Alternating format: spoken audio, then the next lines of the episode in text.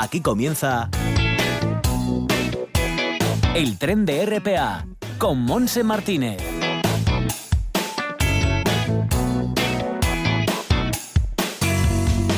Con Manolo Luiña, que también eh, está subido al tren, arrancando este viaje radiofónico que nos llevará hasta las 2 en punto de la tarde, con una temperatura en este momento de 11 grados en eh, Gijón, Concejo de Gijón.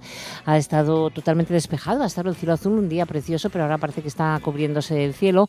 La máxima subirá solamente hasta 12 grados con vientos del noroeste, con cierta intensidad. En Avia 13, 12 en Cudillero, Avilés, Gijón, Ribadesella 13 y Llanes 13 también, como en Cangas de Onís. En el Nalón 12 grados, como en Oviedo y en Mieres, pero en Lena ayer menos temperatura, 11 en Lena y 10 en ayer. 8 de máxima en Somiedo, 9 en Tineo y 10 en Cangas de Narcea, como podemos comprobar si sentimos que está un poquito más fresco que en la jornada de ayer. Nubes y claro, sí puede llover un poco en la zona oriental del Principado de Asturias. Bueno, pues nosotros vamos a irnos enseguida a Recrea para que nos comenten qué actividades están preparando de cara a este próximo fin de semana para disfrutar en nuestro tiempo libre y después arrancaremos el vagón La Voz de Nuestros Animales con Lola Moreno, presidenta de Prever, para seguir con la agenda joven, no digas, que no, no digas que no lo sabes, y conocer posteriormente, como todos los martes, en el Bibliotren, una novedad literaria que nos traerá Kobe Sánchez, presidenta de Escritores Noveles. Por último, vamos a estar con la artista Irma Alhambra, artista de Gijón, que es finalista en unos importantes premios que convoca la cervecera Alhambra en Arco Madrid. Todo esto hasta las 2 de la tarde, así que rápidamente a ver qué actividades tenemos.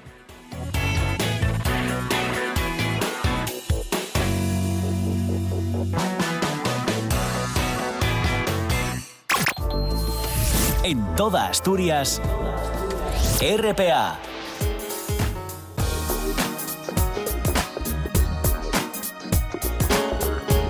Y saludamos a la una y once minutos de la tarde a mi tocaya Monse Roces de la Sociedad Pública de Gestión, Promoción Turística y Cultural del Principado. ¿Qué tal, Monse? Muy buenos días, ¿cómo estás? Pues nada, viendo que empieza ya enseguida el carnaval, ¿eh? tenemos un concierto solidario muy importante en el Teatro de la Laboral que que nos vas a comentar. Efectivamente, lo tendremos además este jueves 20 de febrero a las 7 de la tarde. Es un concierto, como dice, solidario que apoya con dos manos puede salvar vidas el programa de enfermería de Gijón Sisión, el organizado por o con colaboración con el Conservatorio Profesional de Música y Danza de Gijón y que organiza ya la, la undécima edición de este 11 años exactamente de este concierto solidario de carnaval. Van a estar con nosotros en el tren el jueves para, para animar más a la, gente. Claro, es una cita muy bonita y bueno, además pues apoyamos exactamente una buena causa. ¿Y la Cinemateca continúa? Pues sí, continúa y con un montón de proyecciones. Eh, acogeremos la proyección Atlantis este viernes 21 de febrero a las 8 de la tarde en el Paraninfo de la Laboral y luego las segundas sesiones de las siguientes proyecciones. El sábado 22 de febrero a las 8 la proyección La Gomera, de domingo 23 de febrero Mr. Link El origen perdido a las 5 y media de la tarde y eh, a la, en la sesión de las 19.30 acogeremos la proyección sobre lo infinito. Perfecto. Seguimos avanzando. ¿Tenemos algo más en laboral? No, ¿pasamos al Jurásico? Sí, pasamos al Museo del Jurásico porque en la, en la, laboral, bueno, siempre recordar que tenemos vigentes las visitas guiadas, las subidas al Mirador de la Torre y la programación de, del Vamos que podemos ir consultando para las próximas semanas. En el Museo del Jurásico, bueno, pues todo el mes de febrero recordamos que lo estamos dedicando a la celebración del Día Internacional de la Mujer y la niña en la ciencia y durante todo el mes, eh, de miércoles a domingo, tenemos disponible la muestra gratuita Científicas a Conciencia, que se puede visitar en el, en el propio museo. Eh, como actividad especial este fin de semana, a las once y media, el taller infantil Conviértete en un paleontólogo. Esta actividad que nos gusta mucho y además es uno de nuestros talleres estrella, porque los pequeños de la casa se familiarizan con el trabajo de los investigadores del museo y, bueno, pues de alguna manera simulan desde el encontrar eh, las piezas en los acantilados hasta cómo tratarlas en los laboratorios antes de ser expuestas en el propio museo. Muy bien, perfecto. Seguimos carretera Y nos vamos a Riva de Sella. Sí, en Riva de Sella cogemos una actividad muy especial que está teniendo bastante demanda, con lo cual rápido en caso de interesarnos. Este sábado 22 de febrero a las 12 menos cuarto de la mañana, la visita taller Fuego en la Cuevona, donde además de visitar la Cuevona de Ardines con una explicación espléndida, podremos asistir a un taller de, de obtención de fuego, donde el monitor, bueno, pues nos indicará cómo obtenían el fuego nuestros antepasados, para qué lo utilizaban y seguramente conseguiremos obtener nuestras propias llamas. Claro. Bueno, pues ahora de Tito Bustillo en Ribadesella, ¿qué te parece si vamos a Oviedo, al Centro del Prerrománico Asturiano, que también tenemos alguna cosita? Pues claro que sí. Seguimos con la exposición Recetarios Europeos de los siglos XIII al siglo XVI, que estará vigente hasta el 29 de febrero, es decir, toda esta segunda quincena. Pero además, el 22 de febrero a las 12 tenemos una actividad muy especial, una charla divulgativa con una demostración práctica de lo que serían recetas de tinta de escritura muy muy interesante dirigida a todos los públicos de la mano de la Asociación Asturias Caligrafía. Perfecto. Nos queda Teberga, el Parque de la Prehistoria, que tenemos bebecuentos musical ñam ñam. Eh, efectivamente, una actividad que está causando muy buena, muy buena acogida. De hecho, tenemos dos sesiones, una a la una de la tarde, otra a las cinco. La de la una la tenemos completa y estamos en ultimísimas plazas para la de las cinco. Se trata de una iniciativa pues para aproximar la prehistoria desde edades muy, muy tempranas, es decir, desde casi con un añito, para poder disfrutarlas en familia y acogeremos, como bien dices, el Cuentos Musical Ñan Ñan, donde a través de una divertida historia, con sonidos, formas, palabras, animales muy originales, nos trasladamos en el tiempo para que nuestros pequeños puedan disfrutar de la prehistoria a su manera. Qué bueno. Bueno, de toda esta información, recordamos que hay una página web, varias páginas web, cada institución tiene lo suyo. Efectivamente, y lo tenemos de manera mm, conjunta en agendadasturias.es para poder ver todos los detalles.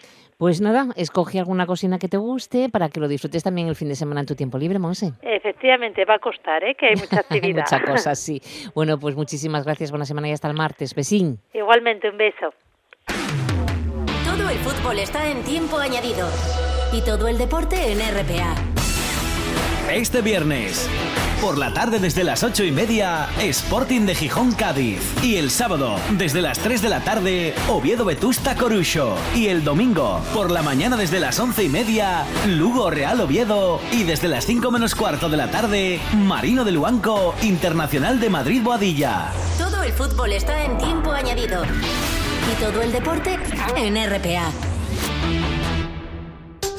En toda Asturias, RPA la radio autonómica. La voz de nuestros animales, con Lola Moreno, presidenta de Prever.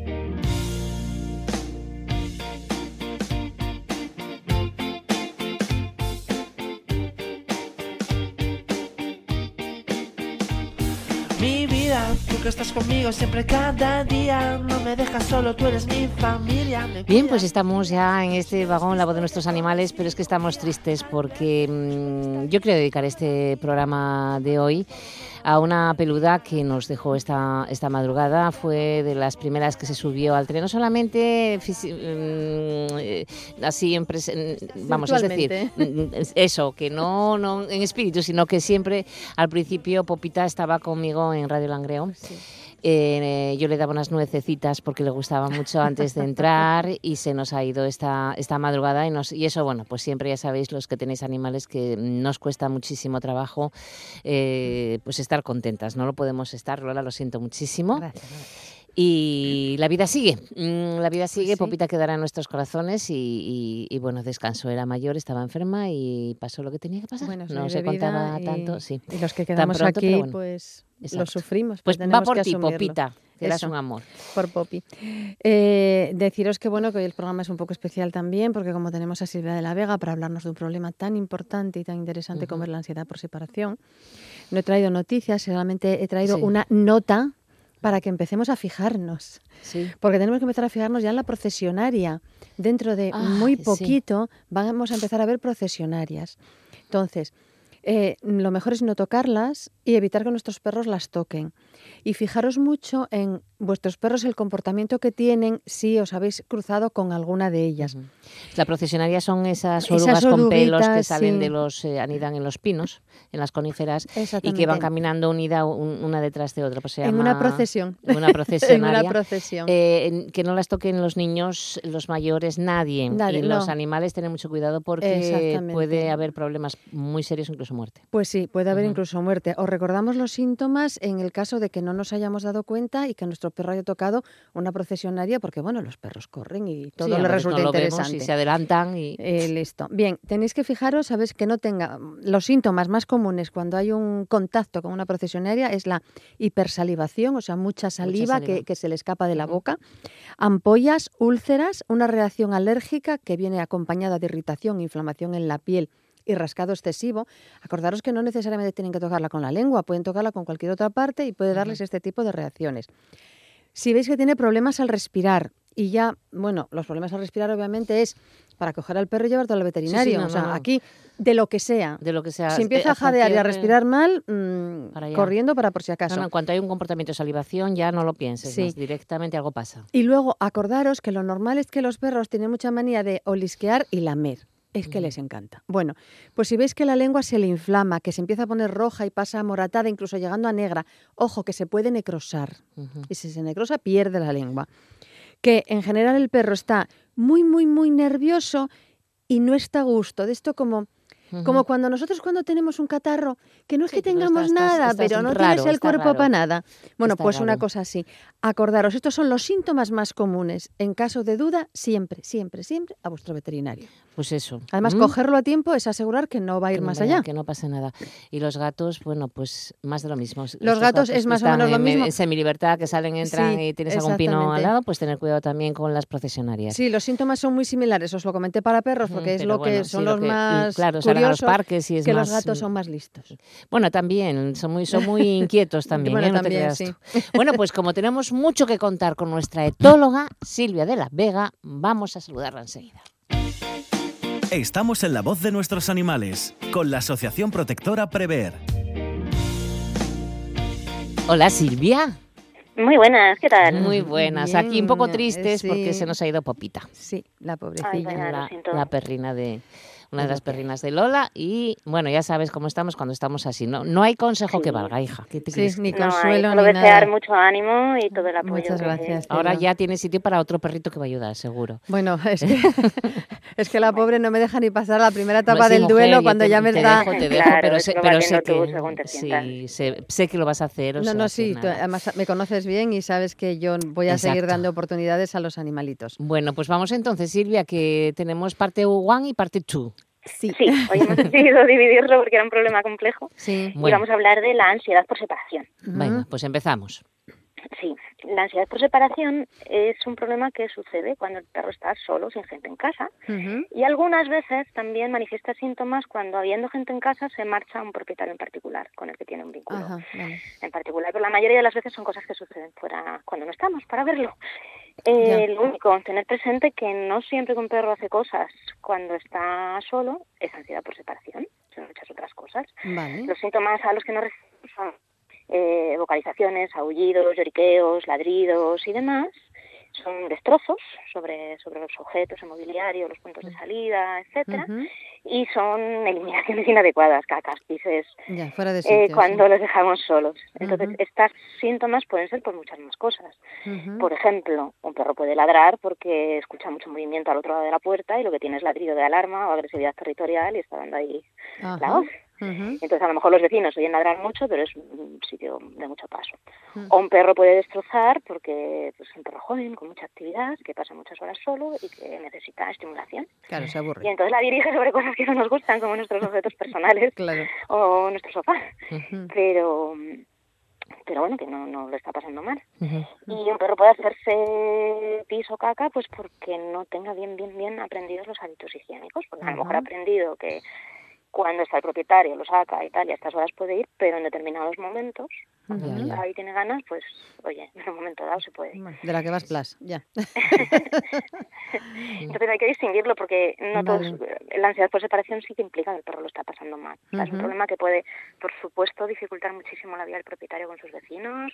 Con todo, sí. Eh, a- ayer estuvimos con una persona que decía que había recibido una carta de un abogado de la comunidad, por ejemplo, lo cual no es Claro. nada agradable, No, no, no. eh, o incluso denuncias policiales. ¿no? Eh, y también, bueno, pueden causar grandes, grandes daños materiales que, que finalmente acaban minando la moral de cualquiera. Sí, sí. Claro. Se puede, es un se que afecta puede, al propietario. claro, se puede canalizar el comportamiento. Eh, eh, Claro. Pero entonces, Pero eh, afecta al- al perro sobre todo, es Ya, decir, ya, el que peor pasa es el perro, o sea, es una cuestión de bienestar animal. Sí, sí. también. yo mi duda es, acabas de decir un montón de síntomas que, que pueden ser, pero no necesariamente lo son. Entonces. ¿cuál, ¿cómo lo identificamos? O sea, es que yo no quiero ni pensar en tener un perro con todos esos síntomas e ir a una etóloga, porque tendría que ir, yo te lo consulto a ti y me digas, no, no, no es ansiedad por separación, es que, es que tu perro es sucio. Em, vale, Ya, no sé, le pongo unos pañales. Hombre, yo creo que es fácil, Silvia nos lo dirá. Sí, A ahí, ahí vamos. A ver, el problema de estas cosas es que suceden cuando no estamos. ya. Entonces, de hecho, hay veces, imaginaros un perro que vive en un chalet y que no hay nadie alrededor porque los de chalets de alrededor, yo que sé, trabajan durante el día. Entonces el perro está teniendo ansiedad, está ladrando muchísimo, pero nadie le oye. Ya, y nadie da Entonces nadie se entera, ¿no? Ya. Y luego otras veces sí, pues eso, los vecinos se enterarán, te lo dirán o no, dependiendo de la buena o mala relación que tengas con ellos y demás. Pero hay veces que lo primero es identificar qué está pasando. Y luego una vez que está pasando, pues decir, ¿y por qué está pasando? Entonces, nuestro mejor, mejor aliado y algo que yo le recomiendo a todo el mundo es la grabación en vídeo. Cuando no estamos, hoy en día todos tenemos algún cacharrín en casa Sí. que graba bien. Tablet vieja, un móvil en desuso, un- una cámara, tal. Casi mejor que, por cierto, las clásicas GoPro y así, porque nosotros lo que pedimos o lo que necesitamos son grabaciones de una cierta duración. Ajá. Porque hay síntomas que tardan bastante en aparecer. Entonces, tú grabas 10 minutos, ves al perro a lo mejor tan pichis, Mm. y a lo mejor el perro está como procesando, o se ha ido, o no va a volver, hoy no lo digo volver. Y tú no lo ves que haga nada, pero a los 10 minutos, a la media hora, a veces a los 40 minutos, a veces más, empieza con síntomas y si solo has grabado 5 minutos no te enteras. Entonces tienes que grabar bastante tiempo. Ajá. ¿Qué pasa? Que las cámaras estas de super full HD, Mm. pues te dan grabaciones de, de 40.000 gigas y eso es poco manejable para enseñárselo a alguien o para lo que sea. Entonces, intentar grabar en poca calidad. Pues eso, una tablet vieja, una de estas miles de aplicaciones que permiten elegir la, la, la calidad de grabación, la colocas en tu casa, en un sitio, dices, ¿y dónde la coloco? Si mi perro, por ejemplo, tiene toda la Ya, casa. un sitio estratégico que no llegue, no la vea, no le llame la Bueno, atención. a lo mejor, eso, en, quiero decir, si haces una grabación y no ves nada, siempre puedes colocar la cámara en otro sitio. Pero También. que nosotros y recomendamos para... Hoy en día no gastas cintas, ¿no? Antes era como las bolsas de cinta que nos traían los propietarios. Hoy en día borras y grabas otro día. Pero mm, si tienes que elegir un primer sitio, elige apuntando al lugar por el que te debes marchar. Porque si Ujú. tiene problemas con tu marcha, normalmente va a ser tener actividad ahí a un dip. Claro. Ah, vale, vale. esperando. Sabe que entras, saliste por ahí y, y por lógica sabe que tiene que entrar por ahí. Claro. Sí, Digo entonces, yo que algo así. sí. Yo recomiendo a todos los propietarios grabar a sus perros de vez en cuando Ujú. y sobre todo alrededor de determinados cambios vitales, por ejemplo, un cambio de casa. A lo mejor el Ujú. perro que tolera bien estar en su casa de siempre, pero de pronto le dejan en una casa nueva y al día Ya. siguiente de mudarse le dejan 12 horas solos en Ostras. un sitio que no conoce, que Ya, no sabe seguro sí. tal, y el perro puede tener Sufre. inquietud y Sí. lo mejor no enterarte si no lo grabas. ¿no? Ujú.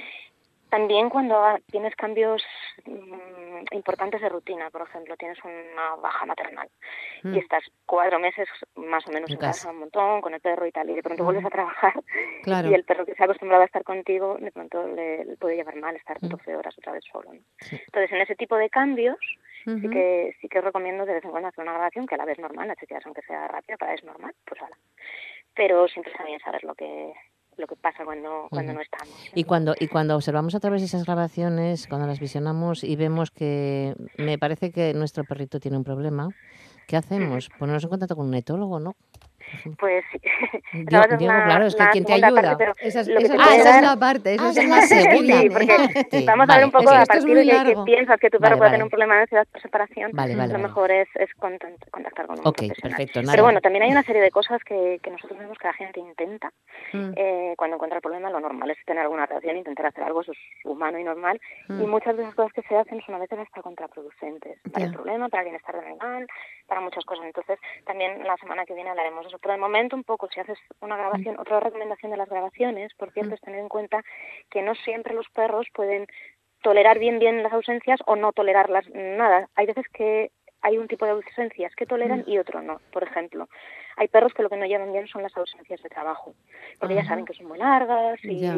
tienen mucha experiencia con ellas y demás. Mm. Y en cambio, hay otros perros que esas, precisamente porque las conoces, se han, se han acostumbrado a decir, bueno, venga, esto ya me sé lo que es, no me, encanta, toca, pero sí, tengo que estar aquí la 10 verdad horas, que- aguanto. Vale. a ver qué remedio, Mm. pero de pronto hay una salida fuera de- del horario, por ejemplo, propietarios que no salen mucho, que de pronto salgan una noche y el perro nunca se queda solo de noche y, Mm. y ese tipo de cosas de pronto no llevarlas bien. Ya. Ya. Entonces, cuando haces grabaciones, lo suyo es hacer distintos tipos de salidas, las normales, las de trabajo, en un horario, en otro, un poco para tener Cortas, una largas, de todo, más- ¿no? Más clara, exactamente. Ajá. Y luego fijarse en las grabaciones, eh, ya digo, el análisis idealmente os ayudamos nosotros a hacerlo, pero Mm. un poco la actitud corporal del, del perro, la relajación, eh, la, la cara de contento o no, al contrario, de tensión, la boquita cerrada, eh, los jadeos. De Mm. un perro está jadeando y está tranquilo, no ha hecho ejercicio ni nada, no sé Ujú. que tenga ansiedad. Ah, Ya, ya. Ya, pobre. Y una cosa que nos llama mucho la atención es que los perros que tienen que tienen ansiedad por porque se han quedado solos muchas veces van a ir y venir de la puerta por la que se ha ido el propietario a otros sitios de la casa, como buscando información. Eso lo llamamos comportamiento en estrella. El perro va a la puerta de la salida y se, luego se va a otro cuarto. Vuelve a la puerta de la salida y se va a la cocina. Vuelve a la puerta de la salida y se va al salón. Y ese tipo de conducta sí es bastante Habitual. significativa. ¿no? Ah, significativo. Ah, fíjate. Hay veces que hay perros, sin embargo, que llevan como la procesión de la ansiedad por dentro. Es decir, tú les ves y están quietos y no hacen nada. La Mm. cuestión es, están demasiado quietos. Ya. No están relajados, están tensos, están quietines, pero no duermen, no tienen esas posturas de confort que les vemos muchas veces patas arriba o, Sí, Sí, sí. sí, sí, sí. o con relax, ¿no? Mm. Entonces, hay veces que, que hay que analizarlo bien porque no se queja, no hace nada, pero está ahí quietín el pobre pasando su, está su pequeño claro. calvario Sí. y lo está pasando mal y podemos intentar que no lo pase tan mal, claro. Ya, ya, ya. Eso, y bueno, eso pasa también con los gatos. Sí, Sí. con los gatos ha, ha habido un poco de dudas si tenían o no tenían apego y desde sí. luego no es algo tan frecuente como con los perros. Los perros es uno de los problemas más frecuentes. Pero, pero con los gatos en algunos casos sí observamos síntomas y además los estudios ¿no? de ahora sobre el apego nos dicen que sí, son capaces de tener un tipo de apego con las con los propietarios Sí, del estilo del de los perros y del Pues estilo del de los niños con sus madres. Entonces como que sí que tienen esa base biológica para poder padecer el problema. Lo que pasa es que no, no es tan frecuente en absoluto y siempre nos genera dudas y bueno, ahí las grabaciones también son... son- Claro, importante, sí, para ver los comportamientos si son diferentes o no cuando están solos. Me parece genial. Sí, sí. Eh, o sea que la semana que viene lo que vas a darnos son instrucciones a seguir para... Para no meter Sí, la pata. sobre todo Correcto. primera actuación, ¿qué hay que hacer, no? Y- y qué no Exactamente. hacer, ¿no? Canalizar un hacer, poco sí. el lo que tenemos que hacer en caso de que tengamos estos estos problemas, ¿no? Que tengan nuestras mascotas este, Ujú. este problema. Bueno, y tengo que decir que esta tarde va a ir a ver a nuestro Pocholo, nuestro gato, ¿no, Silvia? Sí, Ay, sí, sí. Es que Pocholo, nuestro Sí. gato Que que, ya estaba por aquí rescatado, ¿no? ya Me tiene, sí, sí, sí, está en casa, Ah, qué ya bien. está en casa de una compañera, ya está feliz. Ay, qué Y bien. tal, entonces, vamos a ver qué em, podemos hacer para que se adapte lo mejor Exacto, yo dije a Amanda, ponte en contacto con, con, Con etóloga, Silvia, con Silvia, claro. porque es un gato que lleva una- un año viviendo en comuna aquí, en, la- eh, en libertad, y bueno, pues me imagino que también al principio habrá que dar paci- tener paciencia y no sé, tú sabrás lo que le vas a decir. Sí, Parece en principio nosotros sabemos que es un cambio mejor, eso está claro. Está y, claro, sí. y él a lo mejor no lo tiene tan claro porque le Claro. estamos metiendo en un ambiente que no conoce nada, Sí. que no sabe si hay peligros detrás de una esquina, no los hay, Sí. no sabe cuál es el estilo de, de comportarse pues, de Amanda en este caso, tiene que ir aprendiendo todas esas cosas poquito a poco, Y comprobándolas. los ola- olores y todas esas cosas, sí, Sí, pero sí, bueno, sí, a sí. ver, a ver qué, a ver qué Nada, tal. seguro que se adapta Te va a qué encantar, es un Y depende cielo. también mucho de cada gato, ¿eh? Sí, es El muy bueno. temperamento de cada gato. bueno. Tiene, un- de tiene un temperamento, tiene un carácter muy, muy tranquilo, muy bueno. Y yo creo que va a facilitar un poco la adaptación también a eso. Esperemos Pues sí. vamos a ¿Eh? cruzar dedos y Ya nos lo patas. contarás la semana que viene. Bueno, de Continuará. momento ya está en una casita, así que eso es Sí, bueno. calentito y Ay, sí, con mucho Dios, mimo. Pobre. Bueno, pues Silvia de la Vega, danos tu teléfono, Hablamos la semana que viene. eh, danos el teléfono, Silvia, por si alguien eh, bueno, pues tiene alguna mm, cuestión que consultarte o, o contratar tus servicios también. Cuenta. Vale, pues mi teléfono es el 661-414-852.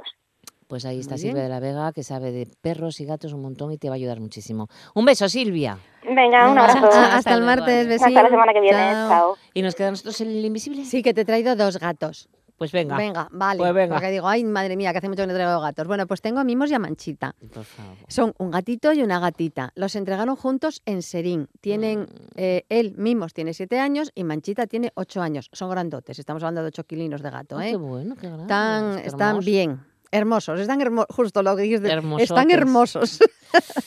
Deciros que eh, los habían desungulado, con lo cual, bueno, yo de este tema ya Ay, no hablo de más, están uñas, sí. desungulados, ellos son cariñosos, son cariñosos. Y claro, lo ideal están buscando en Amigos del Perro una familia que los llevara los juntos, juntos, claro. porque han vivido siempre juntos. Y mejor en una casa donde no haya otros gatos. Ellos forman piña, pero bueno, con otros gatos... Claro, son- es que ya son adultos, ya adultos son y tal, ya están vale. acostumbrados a ellos solos. Sí, yo la verdad es que, bueno, el hecho de que estén desungulados ya me da como, me dan muchísima penita, pero ellos son muy buenos gatitos y son muy guapos, son muy ricos ellos y gorditos ellos, Qué para bueno. comerlos. Hay que llevarlos O- juntos, claro. sí, que os no recordamos que, que para contactar con Amigos del Perro es en el 684-607-160 o bien en adopciones arroba amigosdelperro.org. Y estos gatitos tienen donativo cero debido a su edad.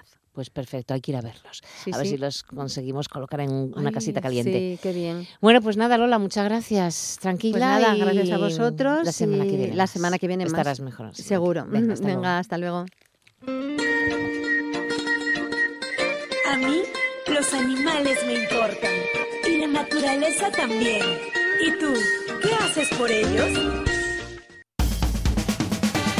Ayer, en Noche tras Noche, Hay mucha gente que no sabe la, la cara que tengo. Lo único que sabe es que tengo voz y que me reconoce. Me voy a comprar una tirita a una farmacia y me dicen, anda, usted es la de la gimnasia. Pues, pues esas cosas es porque te llegan, ¿no? Pero creo que durante tanto tiempo he peleado tanto por, por el mundo de la gente que no tiene la voz, de los deportes minoritarios, del mundo LGTB, de tantas personas que están sufriendo porque quieren a una persona de su mismo sexo. Si les puede servir de referente de chicos vivir que no tenéis otra vida, porque me da mucho coraje a las deportistas, a las mujeres, no se nos dé las mismas oportunidades que les dan a los hombres. porque ya saben, las noches en Asturias son de RPA. No digas que no lo sabes. Toda la información juvenil en RPA. Ponte al loro y no digas que no lo sabes.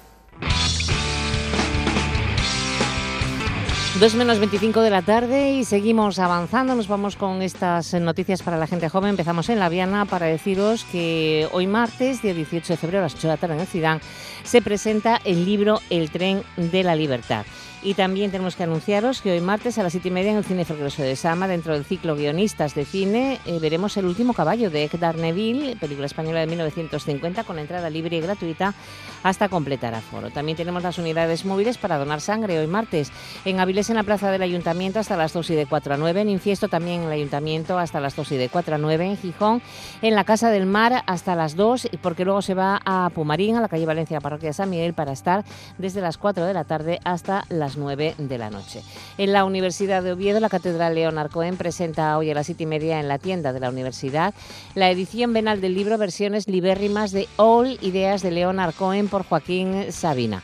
Tenemos también que anunciar que hoy se desarrollará la campaña de difusión por una universidad libre de acoso con el fin de sensibilizar sobre la necesidad de erradicar el acoso y también sobre el modo en que se debe actuar en caso de producirse. Está previsto que se realice un reparto de dípticos en todos los campus, a la entrada y a la salida de clases, al menos durante dos días. Luego también tenemos la conferencia Persiguióse el asturiano en el franquismo, un repás histórico a la situación de la lengua asturiana en la dictadura 1939-1976, una conferencia que se dará hoy a las siete y media de la tarde en el local social del Ateneo Obrero de Gijón, en la Escuela de Comercio. Y el Club de Lectura de la Biblioteca Bances Candamo comenta hoy La mujer justa de Sándor Maroy. Es una historia de pasión, mentiras, traición y soledad en la Europa de entreguerras. Será en la sala de conferencias de la Casa de la Cultura a partir de las 5 de la tarde. Y hablando de literatura, es martes. ¿Qué hacemos ahora? Nos vamos al Bibliotren. No digas que no lo sabes. Toda la información juvenil en RPA. No pierdas el tren, ponte al loro y luego no digas que no lo sabes. Un espacio que patrocinan las oficinas de Sama del Langreo, San Martín del Rey Aurelio, Laviana, Mieres, Ayer y Lena. Con la colaboración del Principado de Asturias. En toda Asturias, RPA. Todos los martes en el tren de RPA, el Bibliotren, con la colaboración de la Asociación de Escritores Noveles.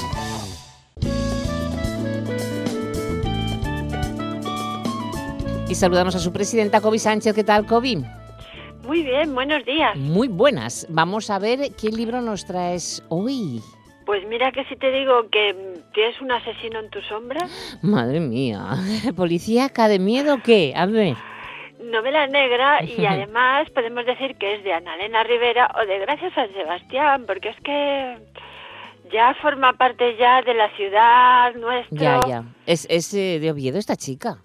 Sí. Sí, sí. Y nos encontramos con la segunda, la segunda obra en la que es protagonista Gracias San Sebastián, una investigadora de fraudes financieros que se ve envuelta en la desaparición de una mujer, Imelda, una joven psicóloga a la que encuentra muerta pocos días después en las vías del tren. Mm. El marido, que es artifi- artificiero de la Guardia Civil y principal sospechoso, le pide ayuda para descubrir al asesino de su mujer. Junto, junto a su amigo Rafa Miralles, comisario de la Policía de Oviedo, Gracia va a empezar una investigación que, la, que va a llevar la- a la caza de un asesino por varias capitales europeas. Salimos fuera por varias. Y al mismo tiempo, además, la vida de Gracia se desmorona. La relación con Jorge, su marido, pasa por un mal momento y su reputación como investigadora también está en entredicho tras acusar a un funcionario con esclerosis múltiple de fingir su enfermedad para competir en la modalidad más extrema del triatlón, el Ironman. Que, Emocionante. como Bueno, pues vemos, vamos a ver si localizamos a nuestra autora. que ¿Quién mejor que ella para hablarnos de esta claro, de nueva obra? Un asesino y en tu esta nueva Eso. trama de novela negra. Vamos allá. El Bibliotren, el vagón de los libros en RPA. Ana Elena Rivera nació en Oviedo, estudió Derecho y Administración de Empresas en ICADE en Madrid y después de 20 años como directiva en una gran multinacional, cambió los negocios por su gran pasión coincidiendo con el nacimiento de su hijo Alejandro. Junto a él nació también Gracia San Sebastián, la investigadora protagonista de su serie de intriga. Su primera novela, Lo que callan los muertos, fue galardonada con el premio Torrente Ballester, finalista del premio Tuber Melanosporum que entrega el Festival Morella Negra con la trufa. Así que saludamos a Ana Elena Rivera. Hola Ana, bienvenida a Asturias, a tu tierra. Hola, muchas gracias. Buenos Hola, días. Ana, un placer. ¿Dónde- Hola, Kobe. ¿Dónde estás ahora, Ana? En Madrid. Estás en Madrid. Escribiendo, sí. Es- escribiendo, dice ella. Bueno, ¿cuándo escribiste, escribes desde siempre? ¿O siempre te gustó escribir o cómo empezó tu, tu pasión? No, bueno, sí, siempre me gusta escribir, pero la verdad es que yo nunca me lo tomé como una salida profesional y, y la verdad es que en cuanto terminé la carrera, bueno, que ya hacía mis pilitos, haciendo algún relato, algún poema, bueno, pues lo, lo típico que se hace cuando uno es joven, pues la verdad es que no, no continué, no, no seguí escribiendo, pero sí que siempre tuve la idea de, de que quería hacer un libro, ¿no? Eh, Bueno, primero empecé con un libro, luego empecé a pensar en la serie, luego empecé a pensar en la, en la investigadora y lo que sí que fui haciendo mientras trabajaba fueron varios cursos en la escuela de escritores y al final terminé haciendo el máster de novela a distancia, ¿no? Al final era esta esperanza de algún día tendré la oportunidad de, de escribir esta serie de intriga que quiero y por lo menos que me pille formada, ¿no? Y, y bueno, y la oportunidad llegó y, aquí estamos. Un asesino en, en tu sombra, el género negro eh, te atrae, ¿eh? Sobremanera, Ana. Sí, bueno, es que es lo que me gusta leer. Claro. O sea, al final yo escribo lo que lo que a mí me gustaría encontrar en una librería, ¿no? Como lectora. Cu- eh, Sí. tira, ¿eh? Porque sé que Eh, tienes ganas de preguntar muchas cosas. Sí, Ana, yo, yo quería comentarte. En la primera yo la situaría más como, bueno, suspense, intriga, misterio. Sin embargo, esta segunda la metería más dentro de lo que es, bueno, eh, Maeva Noir, ¿no? Lo que es el, el género negro. Eh, te va enganchando gracia, te va llevando a, yo diría que a situaciones un poco más negras. Sí, cada vez más. Es verdad que en la, primera, bueno, es una intriga así muy clásica, ligera, pues, pues bueno, más social, mucho más costumbrista y es una novela en la que realmente lo- los malos no son tan malos ni los buenos son tan buenos, ¿no? Son gente normal que, bueno, pues las circunstancias de la vida la llevan a unas determinadas situaciones. Pero en esta segunda, en Un asesino en tu sombra, hay malos, realmente malos y, y bueno, ya se habla de situaciones eh, mucho más actuales de las que podemos encontrar en cualquier telediario, ¿no? Pues se habla de, de la trata de menores con fines de prostitución, se habla de la, de la corrupción financiera en las altas esferas, se habla de fraudes pues eh, alrededor de, de fundaciones y ONGs, ¿no? De obras sociales ya son otros temas y, y sí que hay malo. Así que es verdad que en la primera, claro, es el, es el primer caso que ella tiene, ¿no? Nada más que se vuelve de Nueva York a, a Oviedo y, y, bueno pues es un caso en el que ella todavía no tiene no tiene las tablas suficientes no para, para meterse en más en más materia. Y bueno pues cada vez más ella va colaborando con la policía y se va encontrando pues bueno situaciones un poquito más más oscuras más negras como tú dices sin Sí. llegar a descuartizar cadáveres, ¿eh? ni, ni hacer carnicerías ni salvajadas, porque no, no es mi estilo, ¿no? Mi estilo no es describir ahí las, las vísceras ni las tripas de, de las víctimas, siempre es más psicológico, pero bueno, es cierto que, que algo hay, ¿no? Algo más duro hay Sí. en esto. Lo que pasa es que tú sacas la primera novela, Lo que callan los muertos, recibes el premio Torrente Ballester y es un subidón, ¿no? O sea, Hombre, bueno, bueno. es un impulso y esto, pues por fin es lo que me gusta y además gusta, ¿no? Totalmente, además es que claro, cuando estás con la primera novela, estás tú, tú sola con ella, ¿no? La has hecho, la has empezado a mandar a las editoriales, no te dicen nada porque los plazos que, que hay en este mercado Mm. son larguísimos y, y dices, bueno, he escrito una novela, pero esto realmente me convierte en escritor, ¿no? Pues Ya, la he escrito, ya, ya. pero pero alguien me tiene que leer y claro, cuando llega el premio, eso, bueno, pues es, es como un, sí, bombazo, un bombazo. ¿Con qué editorial estás? Con Maeva. Con Maeva, claro. Sí, que además era la editorial, pues un poco de, de, de mis sueños, ¿no? Porque bueno, es la es la editorial entre otros de Camila Lackberg, que es que es bueno, pues eh, mi referente actual junto con, con Donna León. Entonces, bueno, pues claro que de repente se interesaban por mí, eso fue una cosa una cosa tremenda. Maravilloso. Oye, cuando haces la presentación en, en Asturias, ¿lo tienes previsto ya? Ya están, ya están hechas, ya las, las hice la semana pasada, eh, Ujú. tanto en Gijón como en como Ah, que las en hiciste, ya has estado aquí, ya has estado... Anda. Sí, sí, sí, ya presenté Gijón en La Buena Letra y en, Ah, pues lo anunciamos, ¿no. Covid? Sí, Sí, sí, eh, no, lo no me acordaba en ya. la, en la agenda, pero va a volver. Es que, Ah. claro, Vuelvo, o sea, vuelvo, va, el día, va a estar con 29 nosotros más veces. Vale, vale, vale. El Sí, sí. 29 de abril estoy en las tertulias del, del Campo Amor, que me han invitado y me hace muchísima Qué bien. ilusión.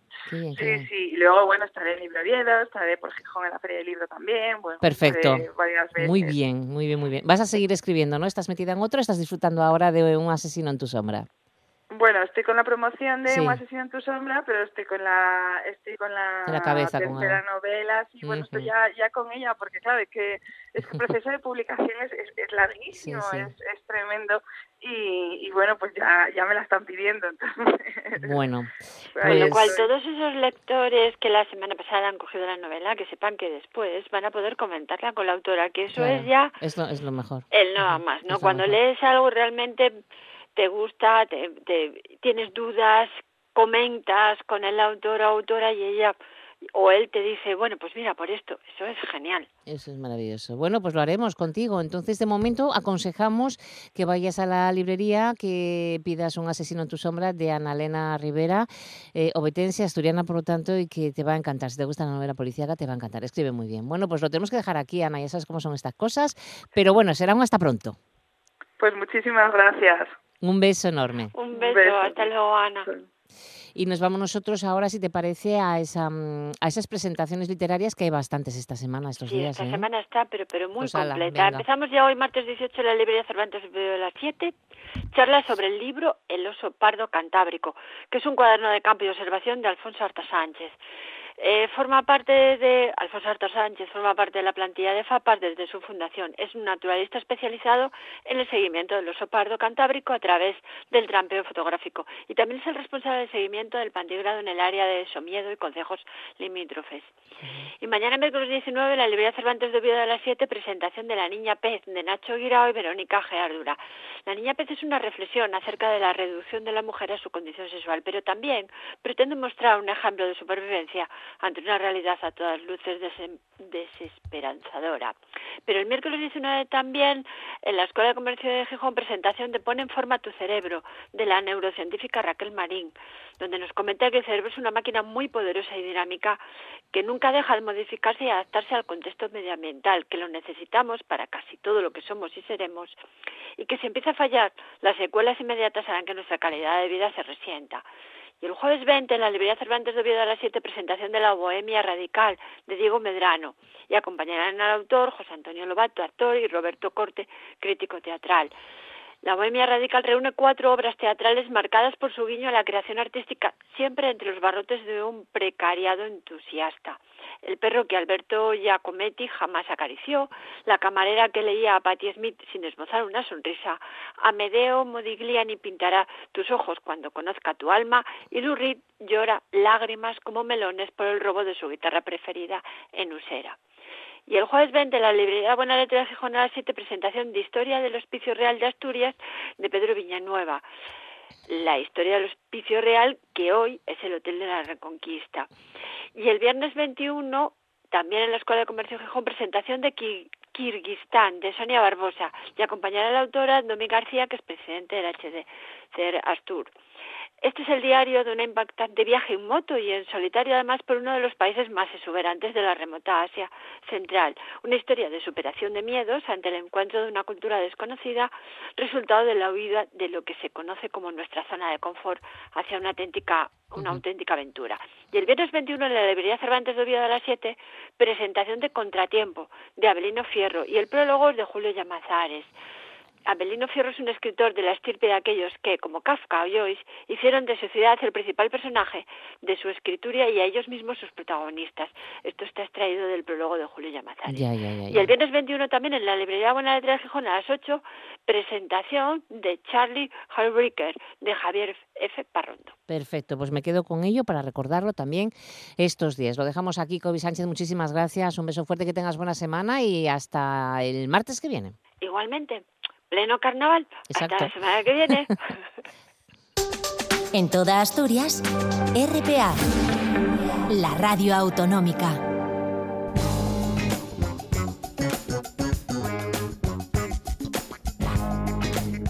Nos acercamos ya al final de este viaje radiofónico de martes, día 18 de febrero, y hemos querido contactar con la artista gijonesa Irma Álvarez Laviada, porque es una de las finalistas de la actual edición del Premio Cervezas Alhambra de Arte Emergente, un galardón con el que la marca cervecera distingue a los mejores artistas emergentes de ámbito nacional en el marco nada más y nada menos que de Arco Madrid 2020. Estamos con ella, con Irma. ¿Qué tal, Irma? Bienvenida.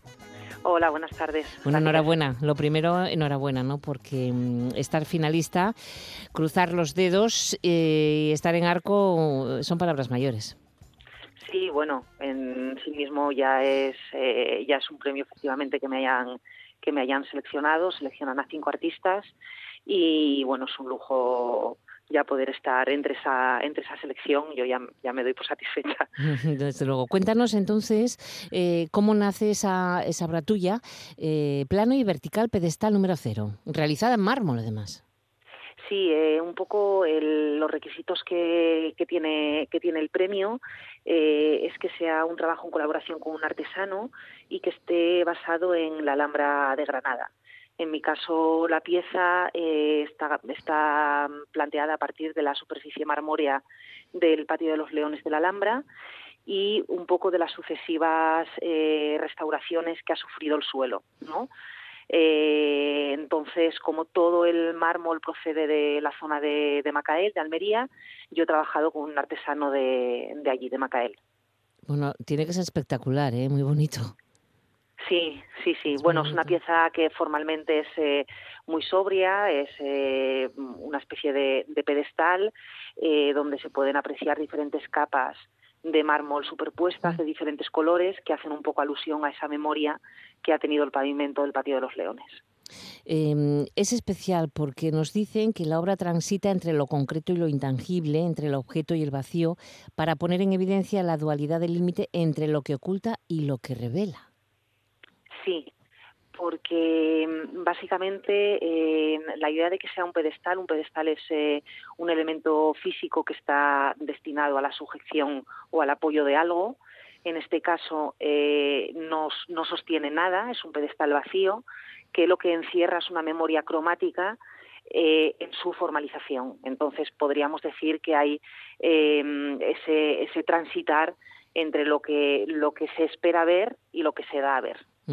Las obras de todos los finalistas eh, va a estar- van a estar expuestas en Arco Madrid desde el día 26, que es el miércoles que viene, hasta el domingo 1 de marzo. Por lo tanto, tu obra estará allí exhibiéndose y el jurado determinará quién se lleva este, este premio Cervezas Alhambra de Arte Emergente. ¿Cómo te, ¿Por qué te presentaste, Irma? ¿Cómo, cómo te enteraste? ¿Cómo mm, decidiste no estar ahí? En realidad no los artistas no nos presentamos, sino que un jurado de expertos selecciona a cinco eh, artistas menores de 45 años eh, que participen en la feria. Entonces te llaman y te proponen hacer un proyecto, eh, mm, seleccionan a 15 artistas y de esos 15 artistas presentamos el proyecto y nos quedamos cinco. ¿Y, Y de esos cinco son los que esos cinco son los que exponen en el stand. sí. Os ponéis en el stand y, y- y estaréis para ver Ujú. quién, se, quién queda ganador. ¿Y por qué estabas tú en la, en la, en la muestra? Eh, bueno, porque porque me, me llamaron. Mm, ellos hacen, me imagino que un sondeo de los artistas eso menores de 45 años que van a la feria. ¿A la Feria de Arco te ahí- refieres? Exacto. Sí, no, lo que te preguntaba era por qué eh, estabas tú en, en Arco, ibas a participar, vas a participar en Arco. Participo como todos los años con la Galería Luis Adelantado de. Valencia y, mm, y bueno, ya este ya creo que es el, el cuarto o el quinto año que, que voy con ellos a la feria. Bueno, ¿cómo das con Valencia? Cuéntanos de tu trayectoria, mm, ¿qué- en ¿dónde te has preparado y todo esto, Irma, tu currículum? Bien, pues eh, nada, llevo llevo desde el 2015 trabajando con eso con Luis Adelantado, que es una galería valenciana. Tengo también también he estado algún año en, en Arco con Agustina Ferreira, que es una galería de México que anteriormente estaba en Puerto Rico, con la que llevo trabajando desde el año 2012. Y bueno, pues entre, entre la galería, los premios, las subvenciones, las becas, todo esto, pues pues ahí vamos haciendo currículum y abriéndonos camino. Eh, ¿Cuándo te marchas de Gijón? Eh, ¿En qué año me...? Sí, porque vives, yo no sé si vives en Gijón o vives fuera. No, no, vivo en Madrid Vives en y Madrid. en realidad me fui con, con 18 años a estudiar la carrera de Bellas Artes a Pontevedra, Mm. Donde estuve hasta el 2000, 2001 y ahí ya me vine, me vine a Madrid. Y bueno, tengo campamento base en Madrid, tengo el estudio en Madrid y me puedo mover mm, si hago, pues cuando he estado en la beca de Roma, pues he estado nueve meses fuera, cuando he estado en París, pues también he estado un año y medio fuera, pero vamos, siempre siempre regreso a, Madrid. Hombre, a Gijón me imagino que alguna vez, ¿no? Sí, sí, sí, claro. y además para disfrutarlo. Claro, eso sí. Oye, Irma, mm, ¿qué supone el Premio Cervezas Alhambra de Arte Emergente? ¿Qué es lo que os dan? ¿Qué, qué significa en el caso de que te lo lleves, bueno, o quien se lo lleve, ¿no? A ver. Bueno, de entrada, eh, el premio en sí mismo, las condiciones de trabajo son, son muy buenas porque, bueno, pues se encargan de la producción de la obra y más allá de eso es eh, toda la difusión que, que le dan. Hacen un trabajo muy importante en, en difusión, hacen campañas publicitarias, bueno, mucho trabajo de marketing, en definitiva. Entonces todo eso pues eh, nos da muchísima visibilidad fuera de la feria y dentro de la feria. O sea, el- eh, lo bueno que tiene es que es un premio que te abre también a otros públicos, que no es necesariamente el público especializado de Arco que te ve dentro de la feria, sino que a través de todas esas plataformas de difusión que la propia marca tiene, pues llegas a otro tipo de, de público pues más diverso. La verdad es que, mm, no sé, es una buena iniciativa que una marca de cervezas como es Alhambra eh, tenga ese mecenazgo, ¿no? Para, para un arte, para el arte, en, en este caso emergente. Sí, en realidad ellos llevan muchos años colaborando. Arco es una feria en la que siempre hay determinadas marcas eh, que colaboran, eh, a las que también les interesa, pues efectivamente acercarse a otro tipo de, de público que habitualmente no tienen. Entonces aprovechan el- ese contexto de la feria para darse a conocer en otro ámbito. Y eh, Alhambra es una de las marcas que lleva que lleva años colaborando colaborando con la feria con lo cual, eh, aparte de, de este premio de arte emergente que hacen en Arco, tienen también eh, otra línea también de arte emergente fuera de la feria, o sea que sí que están muy centrados en lo que es el tema de, de la cultura y la creación. Qué bueno. ¿Cuándo se sabe quién se lleva este premio? Pues eh, si no me equivoco es el jueves 28 27. hacia Sí, 27, 27, sí. Hacia la, creo que hacia la una, una y media de la tarde. Hombre, yo sé que estar como finalista ya es importante, pero bueno, siempre te queda la ilusión también, ¿no? sí, bueno, tengo que decir que tengo que tengo muy buenos rivales, ¿eh? Son buenos, ¿no? Sí, sí, sí, son muy buenos, todos los proyectos son, son estupendos y, vamos, yo ya estoy contenta. Bueno, eh, nunca se sabe porque el jurado, cada uno decidirá, ya sabes, somos diferentes y hay unos que gustan más una cosa y otros otras, por lo tanto cruza los dedos. Nosotros vamos a cruzar por ti para, para ver si te lo llevas. Una cosa, ¿es muy grande la obra, eh, plano y vertical? Pues no, son eh, no llega a un metro de altura, son 80 y 84 centímetros por 45 por 45. Muy bien, tamaño estupendo. Bueno, pues Irma, mm, disfruta. Mm, yo creo que este año para ti Arco Madrid va a ser muy especial y disfrútalo muchísimo y bueno, a ver si hay suerte y ese premio Cervezas Alhambra de Arte Emergente se lo lleva nuestra artista asturiana de Gijón, Irma Álvarez Laviada. Muchas gracias, mucha suerte, enhorabuena ya por, ese, por esa distinción. Gracias a vosotros, gracias.